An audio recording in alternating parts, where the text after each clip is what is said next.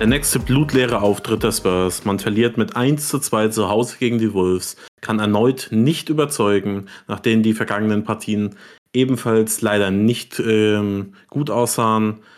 Und jetzt fragen wir uns, woran hat es hier liegen? Also was, äh, was ist die, äh, was ist das aktuelle äh, Problem der Spurs?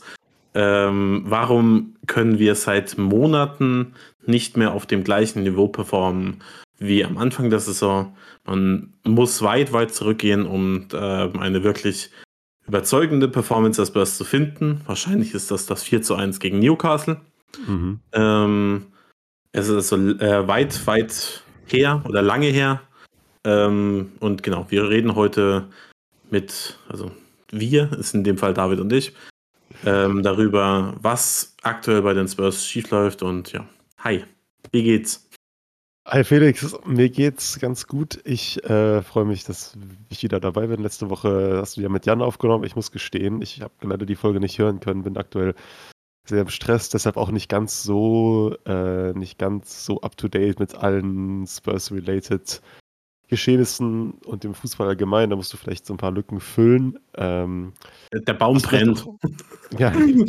Beziehungsweise zumindest die Stimmung ist, ist äh, nein, der Baum brennt nicht, aber die Stimmung in der Fanbase ist dann eine, teilweise eine absolute Katastrophe.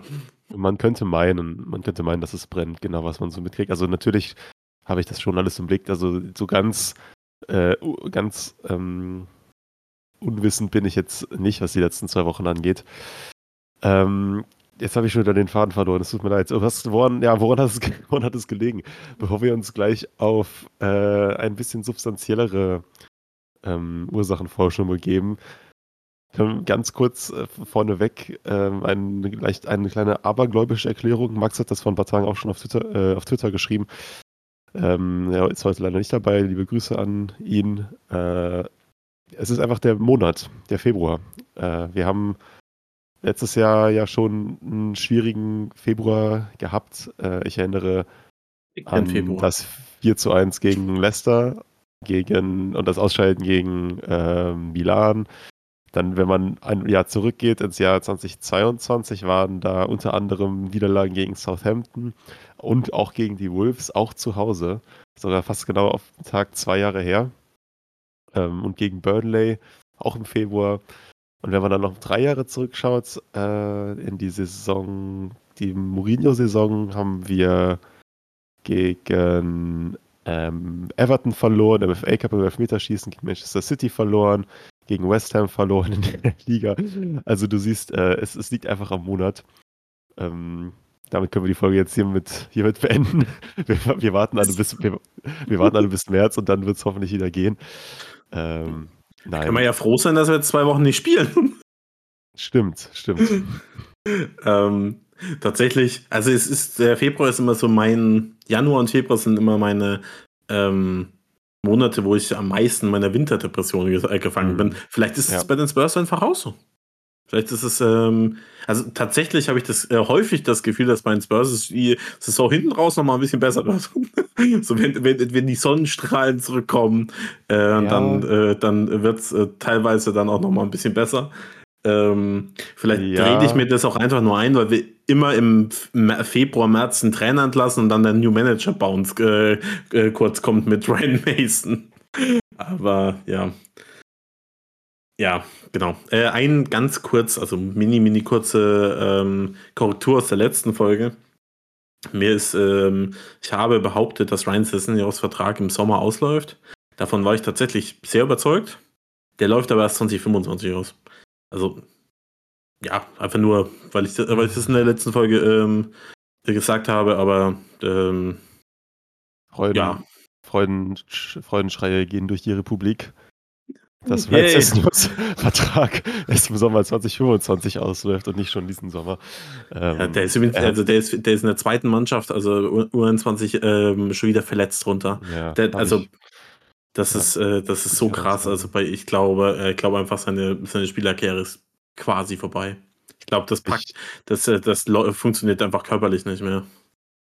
Ich sehe stand jetzt auch nicht, wie der jemals wieder also er wird natürlich schon, ich glaube, das ist für ihn, er ist 23, das ist auch so krass, dass man sich das erstmal vor Augen führt. Der ist am Mai äh, 2000 geboren. Hm, ich bin mir sicher, dass er irgendwo weiter Fußball spielen kann, sofern es sein Körper denn erlaubt, aber nicht, also es würde mich wundern, vielleicht auf ganz niedrigem Premier League-Niveau, aber ich glaube, dass der nach den Spurs entweder im Ausland oder vielleicht in der Championship oder so, aber ich, oder bei, wie gesagt, irgendeinem Abstiegskandidaten in der Premier League, aber ich habe, mir fehlt gerade irgendwie doch die Fantasie, wo Ryan Sessignon landen wird. Ich, keine Ahnung. Ja, aber ja. es kommt ja total auf den Körper an. Das ist, äh, ist ja am Ende ja, des Tages. Ja, es ist ja aktuell keine Frage der Qualität, deswegen wir brauchen jetzt auch gar nicht drüber, äh, drüber sprechen. Vielleicht im Sommer mal oder so, aber ähm, aktuell, das wollte ich nur kurz äh, erwähnen, ja, weil ja. ich äh, das in der letzten Folge behauptet habe. Das war allerdings falsch. Aber kommen wir ähm, zum Wolves-Spiel, denn wir haben heute nicht so viel Zeit, aber dafür umso mehr, mehr zu besprechen. Ähm, ich bin sehr, sehr sauer. Ähm, und zwar auf unterschiedliche Dinge. Ich bin auf die Mannschaft sauer und ich bin sauer auf die Fanbase. Fanbase muss man natürlich dann immer ein bisschen in Klammern setzen, denn das, was, worüber ich jetzt spreche, ist vor allem eben die, die Social Media Bubble. Und die ist prinzipiell sehr laut und ähm, bildet nicht das komplette Wahrheitsspektrum ab, wenn man das so ähm, ähm, sagen kann. Aber es kotzt mich wirklich gerade sehr viel, sehr, sehr an. Und ähm, ja, also was, warum, was, was regt mich denn so auf? Denn ähm, es stimmt ja, wir haben jetzt schon seit Wochen spielen wir keinen überzeugenden Fußball. Und äh, jetzt mit dem mit der Niederlage gegen die Wolves ist das ähm, fast so ein bisschen für viele Leute übergelaufen. Und ähm, es wirklich, die, Re es, ähm, die Stimmung ist komplett nach hinten losgegangen. Es gab die ersten Prostekoglu-Rausrufe, wo ich mir denke, seid ihr komplett bescheuert. Ja, ja. ähm, selbst wenn man, also erstmal musste man einen besseren Trainer finden, ähm, aber so, wir sind, wir sind irgendwie sechs Monate ähm, in einem Rebuild ohne den besten Spieler der letzten Jahre, den wir im Sommer verloren haben stehen auf Platz 5, haben teilweise sehr überzeugenden Fußball äh, gespielt, haben durchschnittlich sehr, sehr junges Team und ähm, dann kommt Postecoglou rausrufe. Das finde ich, boah, also wirklich da war ich, war ich ultra, ultra sauer. Und ähm, auch wenn ich die Frustration aktuell durchaus nachvollziehen kann, weil die, die teile ich. Aber ähm, Ange ist wirklich der allerletzte, dem ich das ähm, so richtig zuschreiben mhm. würde. Er ist, er ist nämlich auch jemand, der im Gegensatz auch zu vergangenen Trainern eben nicht nach Ausreden sucht. Er sagt, ähm, er ist dafür verantwortlich, dass, äh, dass die Spurs spielen, wie sie spielen. Aktuell schaffen sie es nicht, das umzusetzen, was sie umsetzen wollen. Mit der Energie zu spielen, mit der Intensität. Ähm, und er hat auch gleich, äh, gleich gesagt, so, weil ähm, er auf äh, Verletzungen angesprochen wurde. So, ja, wir hatten viele Verletzungen, ähm, aber auch innerhalb dieser der, der, Zeit mit den vielen Verletzungen besseren Fußball gespielt, als wir es aktuell tun. Das heißt, er ist jemand, der überhaupt nicht nach Ausreden sucht. Mhm. Und das ist für mich schon ganz klares Indiz. Wenn du ganz alle, andere, äh, alle anderen Sachen erstmal ausblenden würdest, aber die Tatsache, dass er nicht nach Ausreden sucht, ist so ein klares Zeichen dafür, dass er dass er diese Herausforderung, auch dieses Tief, jetzt einfach total äh, selbst total annimmt. Und ich bin mir ja. sicher, in den nächsten zwei Wochen bis zum Spiel gegen, gegen Palace wird im Training einiges passieren. Also er ist, äh, er ist da definitiv nicht zufrieden mit. Und ähm, mein, mein Backing hat er wirklich komplett, also das würde auch bis Ende der Saison ohne Probleme haben. Da muss, äh, müsste schon ganz, ganz viel, äh, viel falsch laufen. Und ähm, auch wenn die aktuellen Leistungen nicht das sind, was ich erwarte und mir hoffe, ähm, sind wirklich, also Leute, die über einen Trainerwechsel auch nur nachdenken, sind wirklich komplett bescheuert. Vor allem, wenn man sich halt überlegt, was in den letzten Jahren bei uns auf der Trainerbank saß und wie schlecht es gelaufen ist. Ich will jetzt gar nicht auf die Qualität der Trainer eingehen, sondern, ähm, sondern wie wenig man sich da äh, teilweise mit dem Verein identifizieren konnte, was für einen ähm, positiven Umschwung es in dieser Saison schon gab und ähm, ja, wie wenig sich diese Trainer auch mit dem Verein identifiziert haben. Und Ange ist niemand, der äh, von der Herausforderung wegläuft. Das ist wirklich das allerletzte, was er macht. Ähm, und ja, ich bin, bin sehr, sehr gespannt auf die nächsten Wochen, aber wir müssen natürlich trotzdem darüber reden, warum es jetzt in den letzten Wochen nicht funktioniert hat.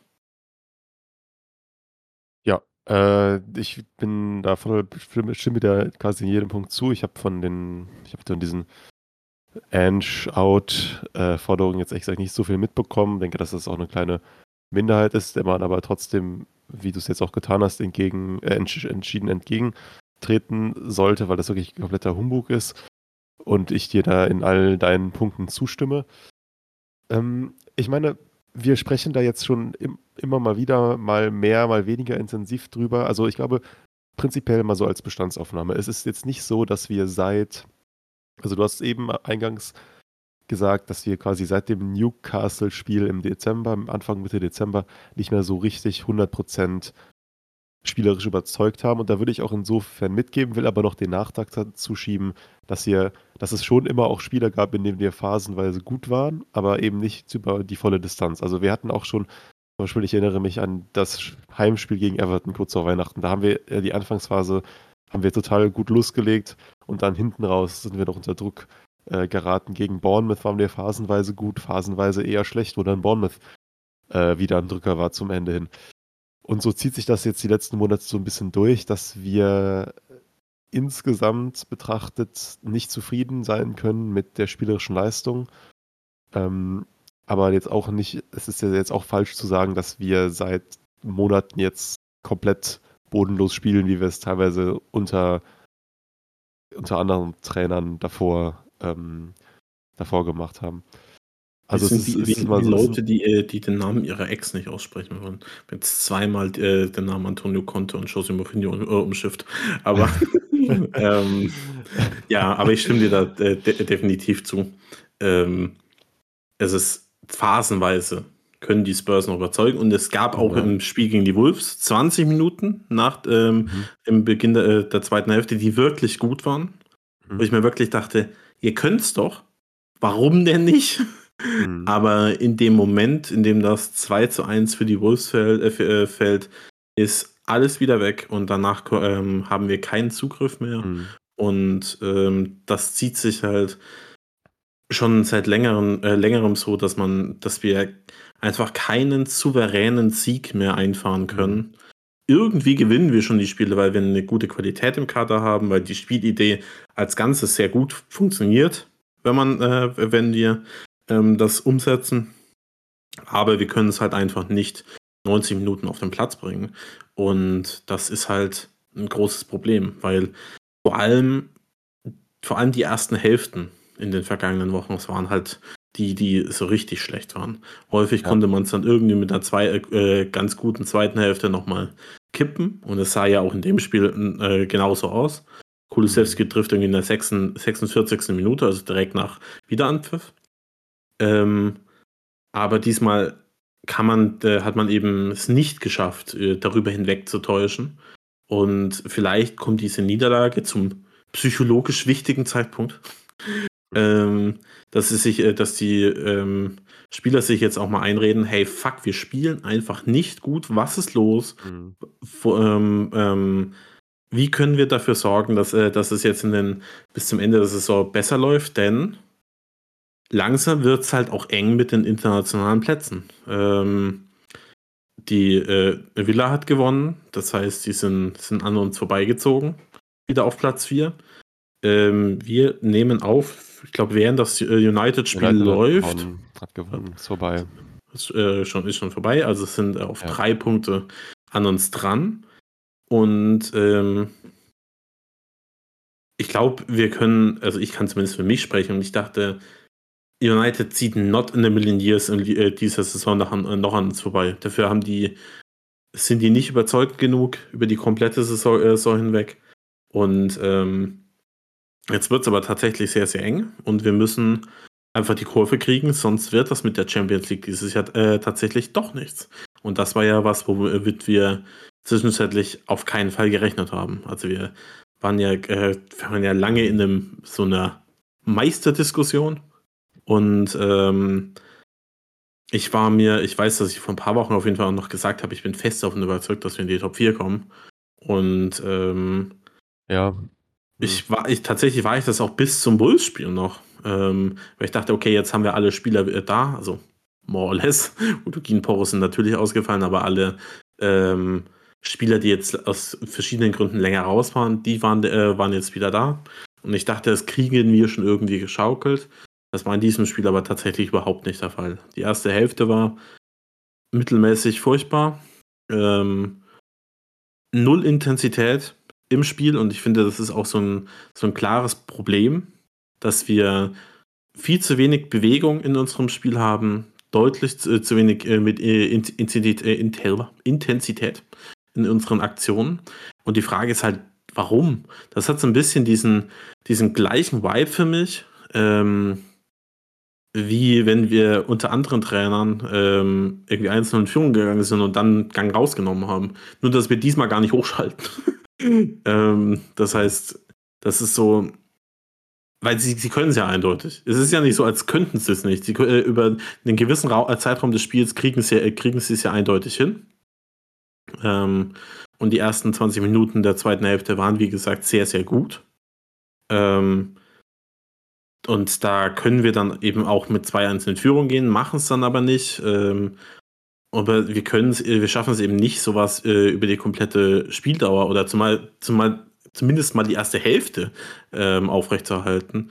Und das führt dann halt einfach dazu, dass du ständig einem äh, Rückstand hinterherlaufen äh, laufen musst, dass du ähm, ja einfach gar nicht so, also faktisch einfach nicht als Top-Team agierst, denn ähm, andere Teams gehen halt in, in, äh, in ein Spiel rein, schaffen es irgendwie, das ähm, Spiel zu diktieren, ähm, an sich zu erreißen.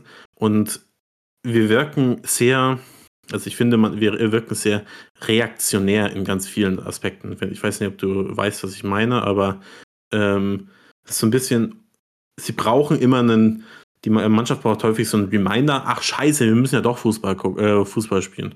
Und ähm, Fußball gucken. Ja, leider zu viel, viel zugeschaut ja. in letzter Zeit. Und ich habe selber Fußball gespielt. Ähm, und ähm, schaffen es halt nicht von Anfang an ähm, ins Spiel zu gehen und das irgendwie an sich zu reißen. Äh, ja, du sprichst da ein ganz großes Problem an, was ich tatsächlich auch hm, für mich das Hauptproblem ist der jetzigen, der jetzigen spielerischen äh, Malaise, wie man so schon sagt. Dieses äh, das, das schlecht in die Spiele starten. Und wie du das gerade, ich hab, du hast es reaktionär genannt, ich würde tatsächlich, ich würde es so bezeichnen, dass wir uns jetzt, und das war in den letzten drei Spielen, den letzten, in den letzten vier Spielen, aber in den letzten drei Heimspielen, die ja alle mehr oder weniger dem gleichen Muster gefolgt sind. Gegen Brentford, gegen Brighton und gegen die Wolves sind wir jeweils in Rückstand gegangen, konnten das dann gegen Brentford dank Turbo 10 Minuten zum Start der zweiten Halbzeit und gegen Brighton dank einem sehr späten Tor ähm, noch gerade biegen. Und obwohl das Spiele waren, die wir wahrscheinlich nicht verdient gewonnen haben, wenn wir ehrlich sind. Und gegen die Wolves jetzt eben nicht mehr. Und es waren alles drei Spiele, in denen der Gegner uns sein Spiel aufgezwungen hat.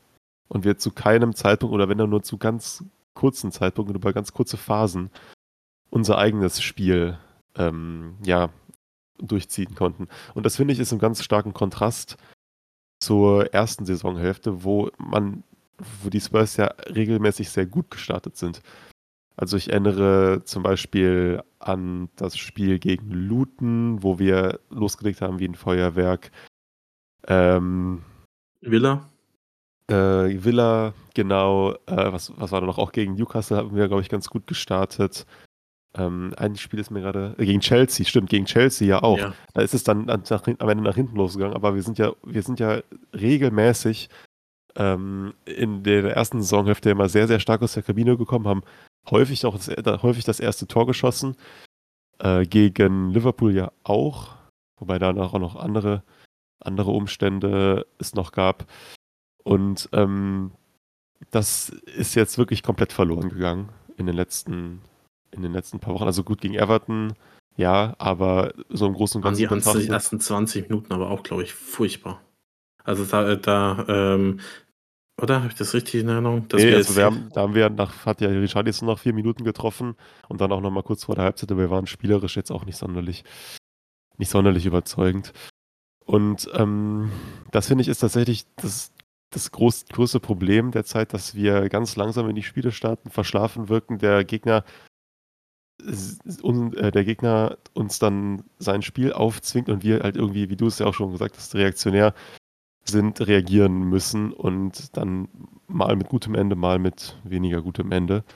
Und das ist in meinen Augen gerade das größte Problem und ja, ich, ich, du hast es eben auch schon mal kurz äh, angesprochen. Ich gehe auch davon aus, dass jetzt diese Niederlage so ein bisschen so ein ähm, Wachrüttler sein kann, so ein bisschen einen Effekt erzielen, äh, Effekt haben kann, dass man sich jetzt nochmal so ein bisschen zusammenrappelt. Wir haben jetzt die nächsten vier Spiele sind gegen Crystal Palace, Aston Villa, Fulham und Luton. Das sind äh, drei Spiele, die man auf gewinnen muss. Und gegen Aston Villa, weil es gerade, auch weil es auswärts ist, muss man mal schauen. Wir sind jetzt gerade auch nicht so mega in Form, so auf die letzten fünf Spiele betrachtet, aber äh, natürlich auch ein sehr, sehr wichtiges Spiel, einfach aufgrund der tabellarischen Nähe.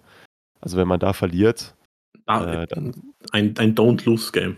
So. Wie sagt man so schön, ein Sechs-Punkte-Spiel. Ja, also ich meine, ähm, das ist ein Spiel, da darfst du äh, unentschieden spielen, aber darfst auf keinen Fall verlieren, wenn du in die äh, Top 4 willst. Und ähm, ja. du sagst es, die, diese, diese Phase, das ist heute jetzt ultra wichtig, denn wenn man sich anguckt, was unsere, was die letzten Spiele der Saison für uns sind, oder mm, ähm, ja, ja. mit, ähm, ich glaube, Newcastle, Liverpool, Arsenal, City hintereinander oder so, ähm, die wird halt einfach brutal. Und äh, da werden wir Punkte liegen lassen aus einfach ganz normal. Mhm. Äh, das, das sind halt die drei besten Teams der Liga: Liverpool, Arsenal und, ähm, und City. Und ähm, wäre natürlich, also Spursy wäre wär zu sagen, wir gewinnen gegen, gegen Liverpool und City, verlieren gegen Arsenal und Arsenal wird Meister. Ähm, aber sagen wir mal, neun Punkte wirst du da höchstwahrscheinlich nicht holen. Und dementsprechend sind diese, ist diese Phase, das ist auch aktuell, in der sagen wir mal, vergleichsweise einfache Sp äh, Spiele noch ähm, anstehen, halt einfach super wichtig. Da, da, dürfen wir halt auf keinen Fall ähm, jetzt zu viele Punkte liegen lassen. Dementsprechend ist diese Spielabsage vom Chelsea-Duell sehr, sehr wichtig, finde ich. Ähm, jetzt kann man hoffentlich wirklich top vorbereitet ins äh, Palace-Spiel gehen und dann ähm, eine Reaktion zeigen. Sorry, dieses äh, Reaktion zeigen ist äh, für mich Grund von äh, des da David Wagner-Memes ein bisschen, ein bisschen durch, aber ist tatsächlich das, was wir tun müssen. Das ähm, Vokabular hier. Ähm, und Klischees. Shoutout an der Stelle. Und genau, also es gibt aber trotzdem ein paar Punkte, über die wir auf jeden Fall noch sprechen müssen. Ähm, das erste ist, wir lassen ja in, über das Spiel hinweg gar nicht so viele Chancen zu. Aber die, die wir zulassen, die sind halt High-XG-Chancen. Darüber haben wir äh, schon mal gesprochen, vor, glaube ich, vor ein paar Wochen. Und das äh, ändert sich halt nicht. Daran muss, äh, muss klar, ähm, klar gearbeitet werden. Denn ähm, ja, also wir, ich, ähm, wenn du halt große Chancen immer wieder zulässt, und Wolfs hatte ja auch ein, zwei ähm, Chancen, ähm, glaube ich, äh, Sarabia, obwohl ich mir immer noch nicht sicher war, ob das abseits war. Ich glaube nämlich schon, eine, eine Riesenchance, ähm, auch ein Tor zu erzielen. Das, das ist halt einfach nicht gut. Also, äh, weißt du, es ist äh, ähm, in vergangenen Jahren, dadurch, dass wir immer sehr tief standen, äh, waren die Chancen, die die Gegner bekommen haben, halt tendenziell eher kleiner. Jetzt haben wir, spielen wir eine Highline und wir lassen nicht super viel zu, aber wenn, wenn dann halt was durchkommt, dann sind es halt gefühlt immer hundertprozentige für den Gegner. Und ähm, Das ist ein großes Problem, was aber für mich ähm, neben unserer eigenen spielerischen Komponente das größte Problem ist, sind unsere Standards. Also, und das 1-1, das ist ja, das ist eine absolute Frechheit. Also, wir sind ja so bad mittlerweile im Verteidigen, mhm. ähm, äh, Verteidigen von Standardsituationen. Äh, Gomez steht einfach, ja. Steht, steht einfach komplett frei. Also wirklich ja. komplett. Und ja. ähm, das darf halt nicht sein. Das ist jetzt in den letzten Wochen ganz, ganz, ganz, ganz häufig passiert. Ähm, jedes Mal von den letzten fünf Spielen, ähm, inklusive des äh, City-Spiels im, im FA Cup, alle Spiele, die wir verloren haben oder halt bei denen wir Punkte äh, liegen gelassen haben, waren aufgrund von, äh, von Standardsituationen. Das City-Spiel haben wir, äh, haben wir dadurch verloren. Das Everton-Spiel haben wir dadurch ähm, hergegeben. Und das Spiel haben wir jetzt auch dadurch ähm, verloren. In dem Fall 1-1 durch eine ähm, Ecke von Wolves und das 2-1 durch ein ähm, Nicht-Verteidigen eines eigenen ähm, eigene, äh, einer eigenen Standardsituation. Und das kann nicht sein. Sorry. Aber ähm, ich meine, ausgekontert werden ist ja auch fein, kann passieren. Ähm, ich habe mir das 2-1 aber noch ein, jetzt sehr, sehr häufig angeguckt, um da um mir da mal Gedanken zu machen, was da denn passiert ist. Ich weiß nicht, ob du das auf dem Schirm hast, aber dieses Tor ist ultra, ultra vermeidbar. Also wirklich, ich weiß nicht, wie die Wolves da ein Tor schießen. Und das äh, ist dann wieder so ein, so ein Punkt von der fehlenden Intensität, von der das fehlenden. Vom 2-1, richtig? Vom 2-1, genau. Ja. Also beim 1-1 ist es einfach nur saudoof. Ich weiß nicht, ja. wie, wie, wie, er da ähm, frei zum Kopfball kommen darf, aber beim 2-1, das ist wirklich komplett vermeidbar. Mhm. Wir haben da eine eigene Ecke, werden ausgekontert. Das kann passieren. Und wenn, äh, wenn die Wolves das richtig gut ausspielen, dann, dann passiert da, äh, dann fällt da halt ein Tor. Das ist, liegt in das, ähm, ähm, liegt halt irgendwie in der Natur der Sache. Aber in dem Fall war das Tor wirklich komplett vermeidbar. Ähm, der Ball kommt, kommt raus auf Neto. Und ähm, ich habe das, ich habe das nämlich auf Twitter irgendwo gesehen, diesen Freeze Frame und wollte mir das nochmal genau angucken. Und zwar ist da, läuft der Amazon in der Mitte und äh, über ihm ist Kulusewski und hinten, äh, hinten dran Nullspieler und äh, Mickey van de Ven. Und ähm, Amazon hat ultra viel Zeit. Ultra viel Zeit, einfach auf äh, Neto rauszuschieben. Er muss die Mitte nicht halten in dem Fall, weil Van de Ven die eh zuläuft und Kulusewski den anderen Mann ja äh, auch deckt. Das heißt, Emerson hat super viel Zeit, äh, Neto ähm, down zu closen. was ist das, was ist das deutsche Wort dafür? Äh. Ähm, zuzustellen. ähm, macht das nicht macht, ähm, ähm, geht erst Richtung Zweikampf, als Neto schon im, im Strafraum ist. Dadurch ähm, kommt es dann überhaupt zu der Chance. Und Bisuma pennt einfach komplett. Ey, das ist nicht so auf. Gut dass, gut, dass du das schon ansprichst. Ich hätte es jetzt auch gemacht, aber mit wie wenig Awareness man da verteidigen kann und so als würde, als würde der Rückraum nicht existieren, das hat mich so, so aufgeregt. Es ist ähm, also Bisuma verliert den Ball vorne ja schon. Das ist ähm, sowas passiert, ist ja, äh, ist ja okay. Ähm, aber Bisuma läuft den, äh, den Weg mit, äh, mit zurück und hinter ihm ist ein Spieler. Und ich weiß nicht, wie, wie ihm das nicht auffällt. Er, er, steht einfach im Nirgendwo. Er muss einfach nur diesen Passweg äh, oder diesen Gegner zustellen. Ja. Macht er aber nicht. Und ähm, dadurch fällt dieses 2 zu 1 und es ist so, ey, wenn, wenn Emerson früher rausrückt und Bisuma diesen Mann zustellt, dann kommt da, dann entsteht da gar keine Torchance. Und das regt mich so auf. Weil wenn du, ähm, wenn es halt einfach nur, nur gut rausgespielt wäre von den Wolves, dann würde ich sagen, ja, fuck it. So passiert halt. Aber ähm, das sind halt einfach vermeidbare Sachen. Zu, zu der Tatsache, mhm. dass wir nicht gut spielen, sind die Tore, die wir fangen, auch einfach saudumm. So, äh, beim 1-1 können wir einfach den, äh, den äh, Gomez bei der Ecke äh, decken. Wie wäre es denn damit? also er ist einfach meilenweit frei und ähm, beim 2-1 äh, ist auch kein Mann an ihm. Und das, ähm, wenn du schon nicht gut, keinen guten Fußball spielst über die, äh, das komplette Spiel hinweg, dann dürfen die halt so simple Fehler einfach nicht, nicht ähm, ja, mir fehlt das Verb nicht. Also, es dürfen halt äh, passieren. Passieren. Das ist, ist, aber auch ein schwieriges Verb. ähm, ja.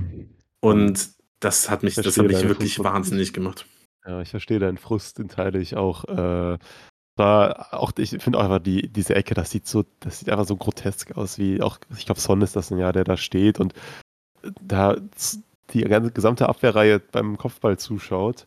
Und es ist ja wirklich, es stehen ja wirklich viele Verteidiger auf, viele Spieler unserer Mannschaft auf engem Raum aufeinander und dann danach, der Ball, der Ball geht rein und dann ist es ja immer so auch der Signature-Move von Romero, der dann immer so die Hände so hochreißt und, äh, ach, keine Ahnung, einfach fast schon, fast schon irgendwie grotesk und äh, sehr frustrierend, die Gegentore. Da bin ich, bin ich ganz bei dir.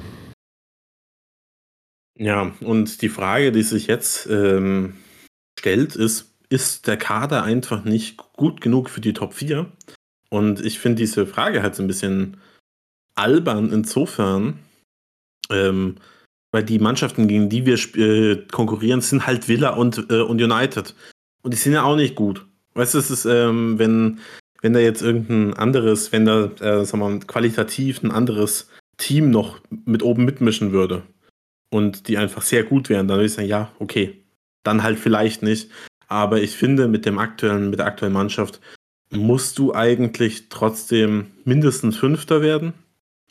Ja. Und ähm, die Frage ist, wie kann man das jetzt umsetzen? Mal auf dieses Spiel bezogen, ähm, hat sich mal wieder gezeigt, okay, der Kader muss im Sommer auf jeden Fall noch in der Tiefe verstärkt werden. Denn Udogi und Porro haben das, konnten nicht spielen, waren beide verletzt. Mhm. Und der qualitative Abfall von auf Ben Davis und Emerson war immens. Also ich bin ja, großer, großer äh, Ben Davis-Fan, äh, immer Verteidiger. Das war kein Spiel, wo ich, äh, wo ich ihm wirklich, ähm, wo ich viele Argumente für ihn finden kann. Er hatte ja auch diese absurde Torchance am, äh, am Ende des Spiels, wo er den Ball aus zwei Metern nicht aufs Tor bekommt. Ähm, und fast schon klärt. Ähm, ben Davis war nicht gut. Ich fand Emerson allerdings noch viel schlechter, wenn ich mhm. ehrlich bin. Ähm, auch, finde ich, einer der, einer der schlechtesten Spieler auf dem Feld.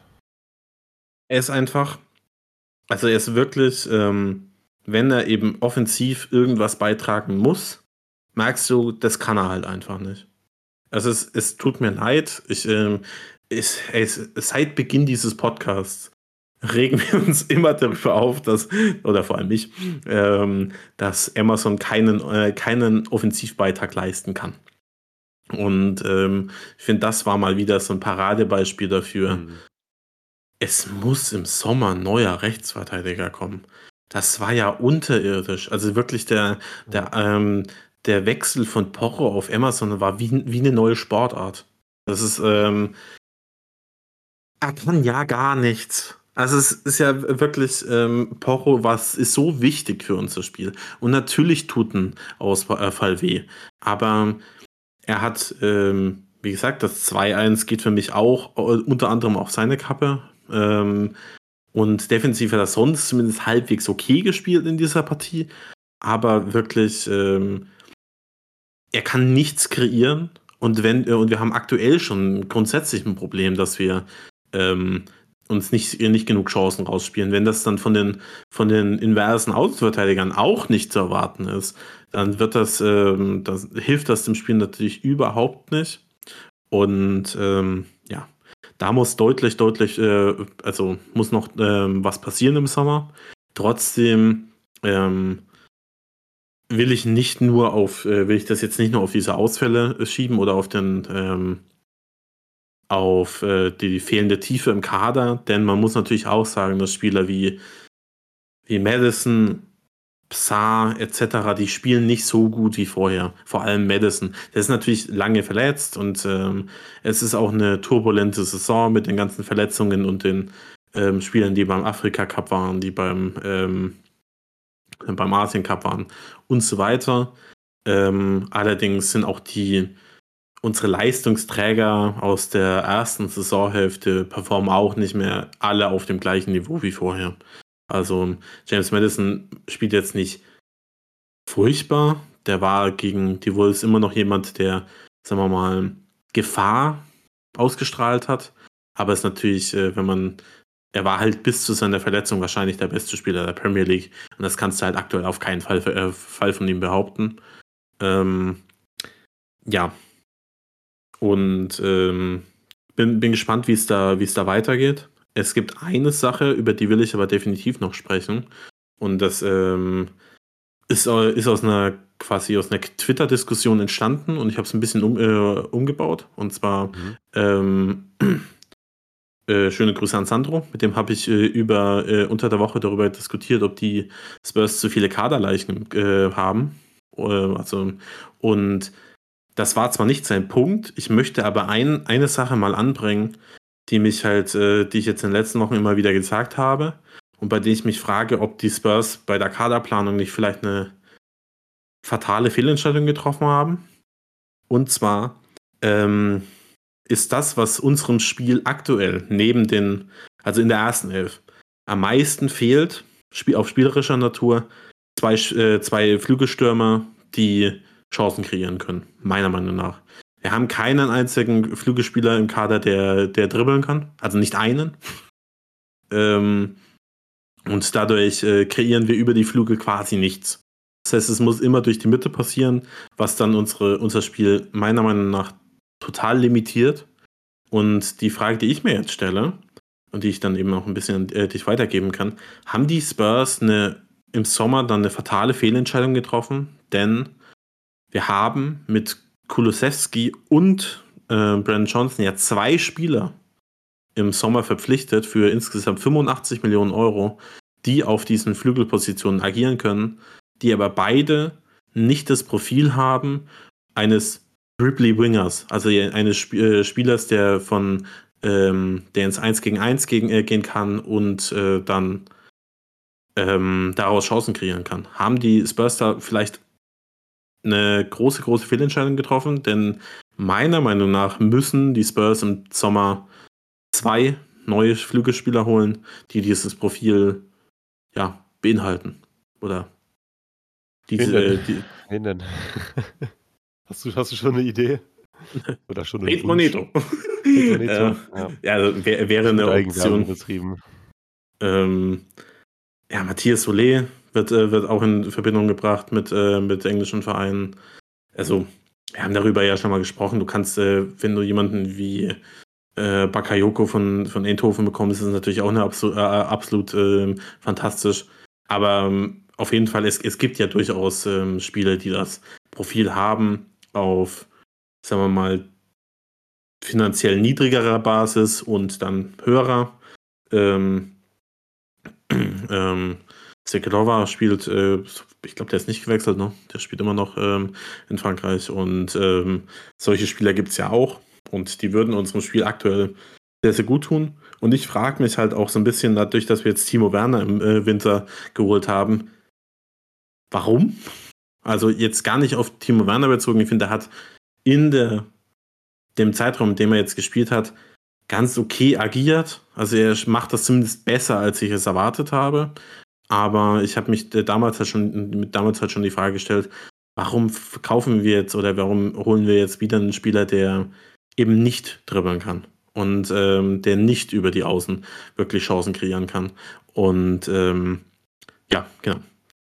Glaubst du, die Spurs haben da eine, eine äh, Fehlentscheidung in der Kartenplanung getroffen oder siehst du es anders? Du hast recht. Ähm, man hat sich da vielleicht dieses Profil, wie, man, wie wir so immer, schon, immer so schön sagen, haben wir jetzt gerade nicht so richtig erfüllt in unserem Kader. Ähm, und das ist jetzt auch kein, glaube ich, kein großes Geheimnis. Es gab ja auch schon so erste ja, erste Andeutungen der ITKs und ähm, sonst, sonstigen Quellen, Paulo Kief und Co., die ja schon gesagt haben, dass man da irgendwie intern gerade dies, genau dieses Profil scoutet und sich da Überlegungen macht für den Sommer, wo ja auch Pedro Neto durchaus auf der Liste steht.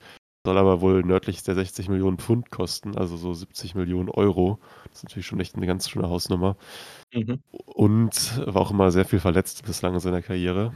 Also ja. ein nicht unerhebliches Risiko.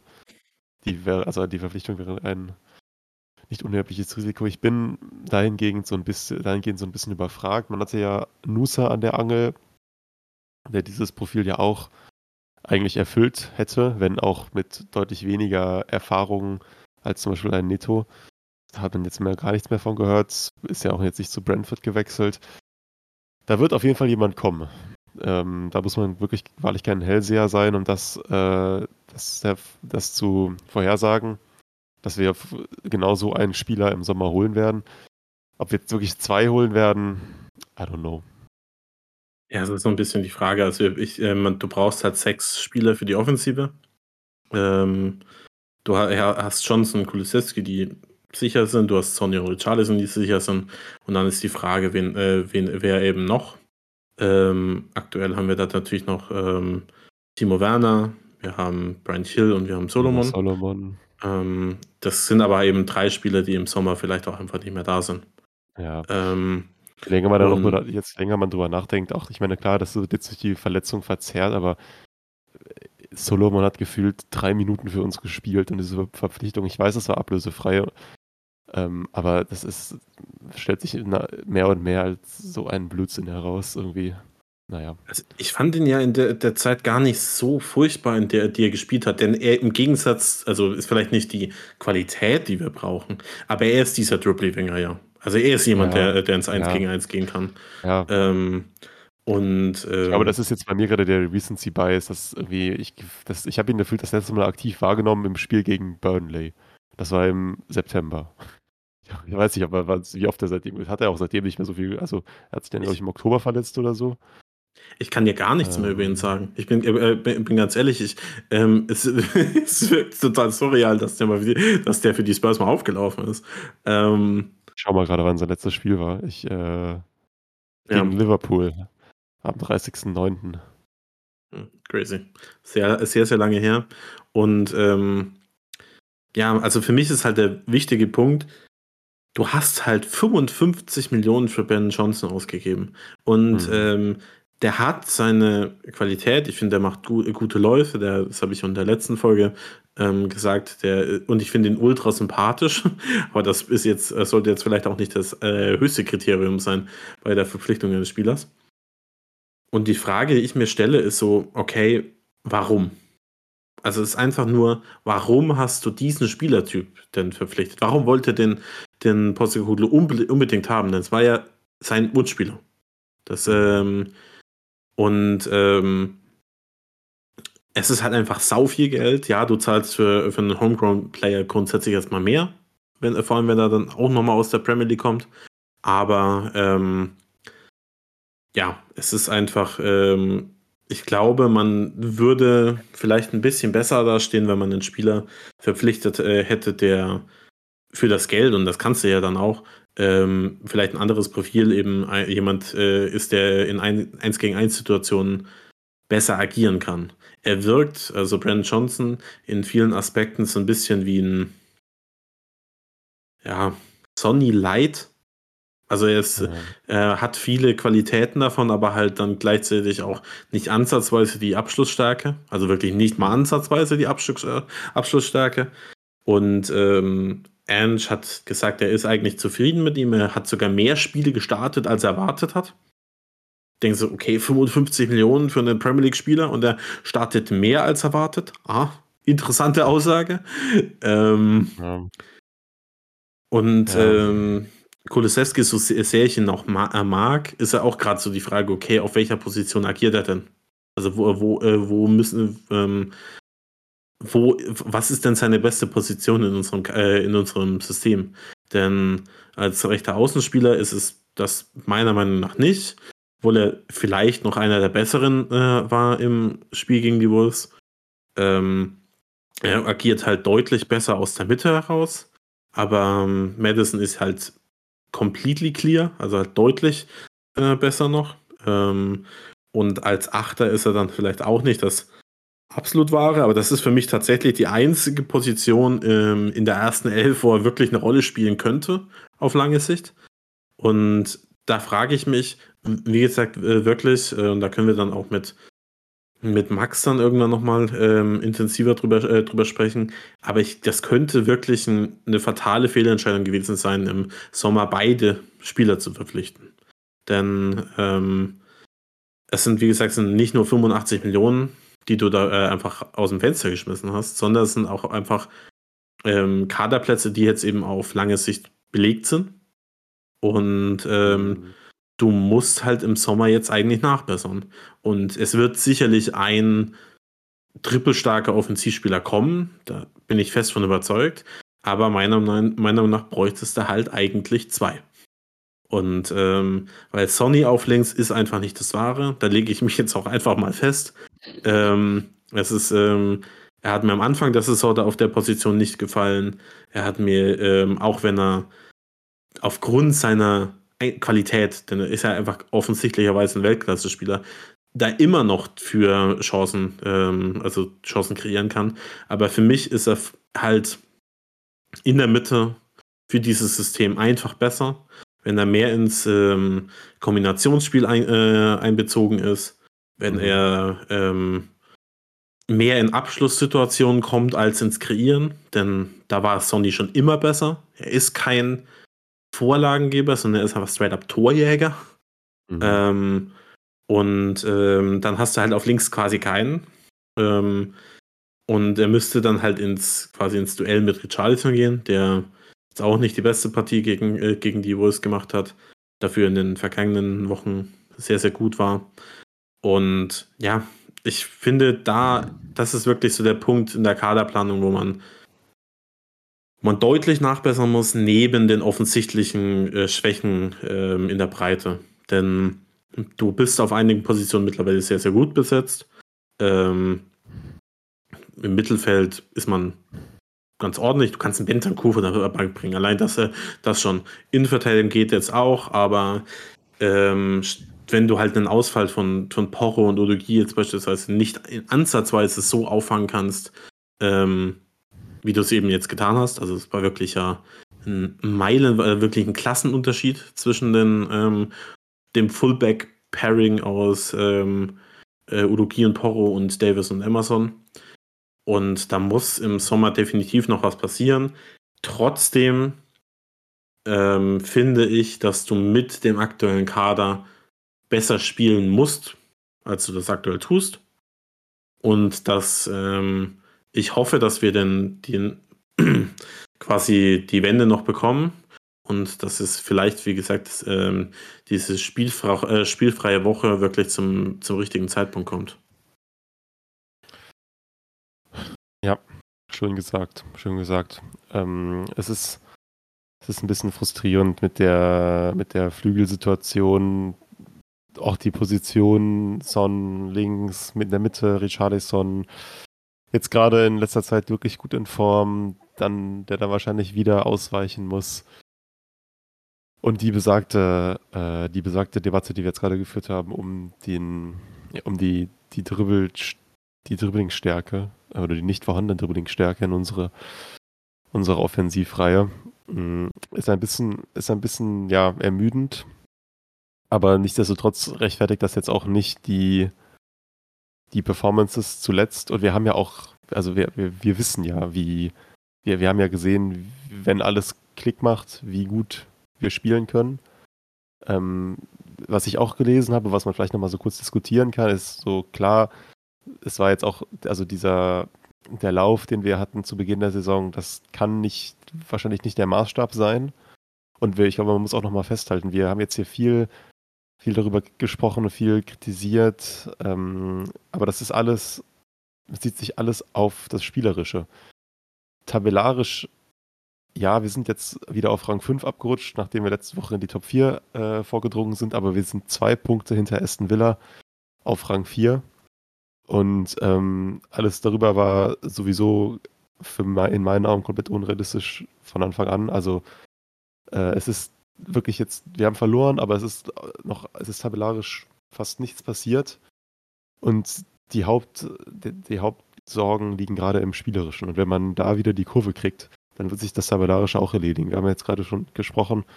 Bald steht das Spiel mit Aston Villa an, äh, gegen Aston Villa an. Das wird sehr richtungsweisend sein. Ansonsten ist das kommende Programm eher dankbar. Das heißt, das sind auch Spiele, wo man wirklich gut Punkte machen muss. Wir sind jetzt bei 47 Punkten. Und ähm, wie gesagt, drei der nächsten vier Gegner musst du eigentlich schlagen in äh, Palace, äh, Luton und Fulham.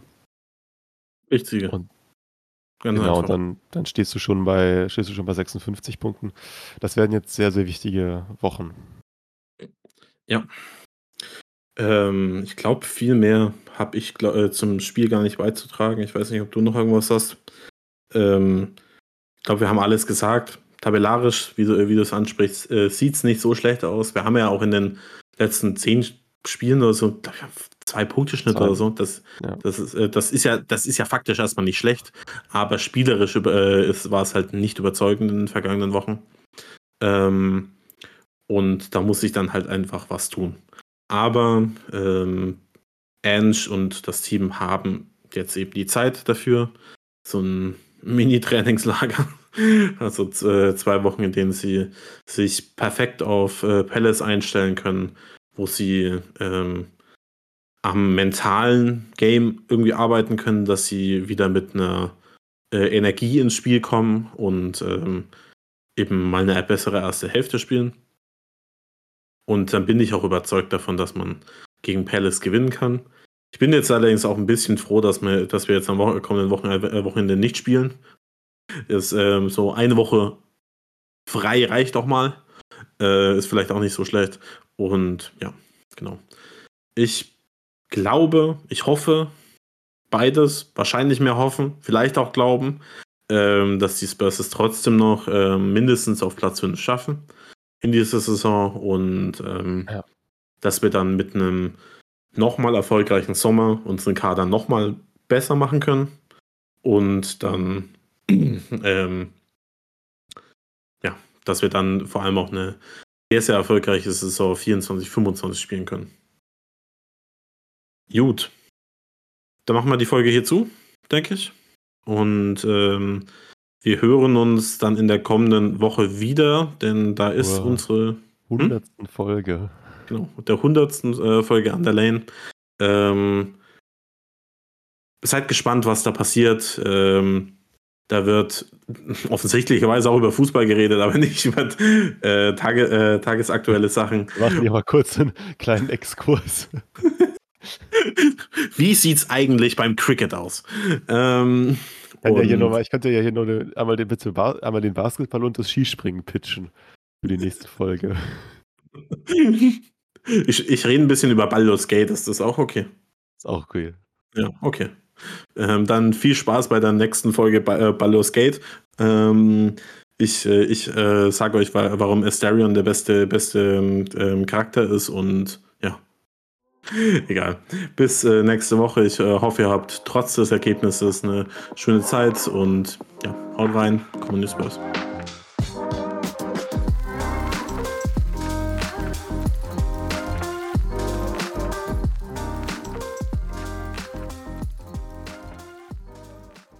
Schatz, ich bin neu verliebt. Was? Drüben. Das ist er. Aber das ist ein Auto. Ja, eben. Mit ihm habe ich alles richtig gemacht. Wunschauto einfach kaufen, verkaufen oder leasen. Bei Autoscout24. Alles richtig gemacht. Wie baut man eine harmonische Beziehung zu seinem Hund auf? Puh, gar nicht so leicht. Und deshalb frage ich nach, wie es anderen Hundeeltern gelingt, beziehungsweise wie die daran arbeiten. Bei Iswas Dog reden wir dann drüber. Alle 14 Tage neu mit mir, Malte Asmus und unserer Expertin für eine harmonische Mensch-Hund-Beziehung, Melanie Lippisch. Ist was, Dog? Mit Malte Asmus. Überall, wo es Podcasts gibt.